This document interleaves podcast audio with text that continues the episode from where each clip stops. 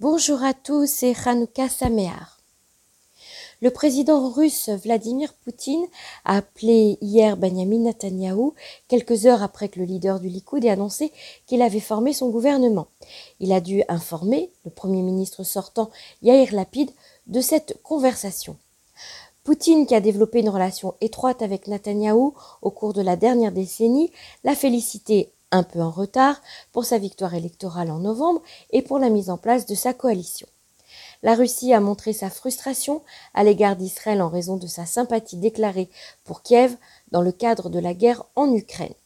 Poutine espère donc un changement de politique avec le retour de Netanyahou au pouvoir. Au début du mois, une délégation officielle du Kremlin s'est rendue en Israël, une visite qui n'aurait probablement pas eu lieu sans le feu vert de Vladimir Poutine.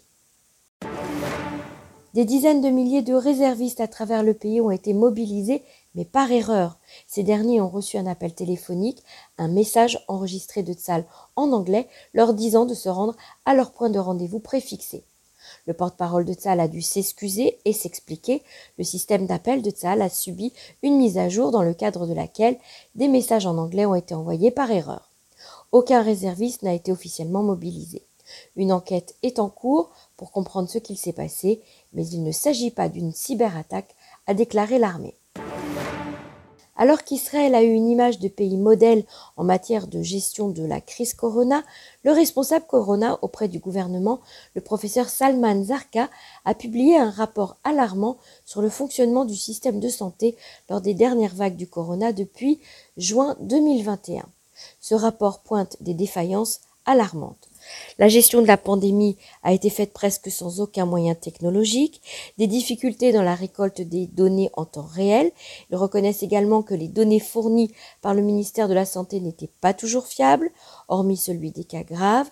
Le rapport pointe également une pénurie de certains médicaments, des budgets insuffisants pour les hôpitaux et un fossé entre le personnel disponible dans les hôpitaux du centre du pays et dans ceux de la périphérie.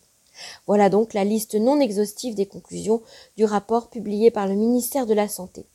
Le contrôleur de l'État, Matan Engelmann, prépare lui aussi de son côté un rapport sur le même sujet. L'agence juive a indiqué jeudi que 2022 avait permis la venue de 70 000 nouveaux immigrants des Olim Hadashim en Israël, issus de 95 pays différents. Il s'agit du nombre le plus important de nouveaux immigrants enregistrés au cours des 23 dernières années. Selon les chiffres de l'agence juive, la plupart des immigrants de cette année sont originaires de Russie et d'Ukraine.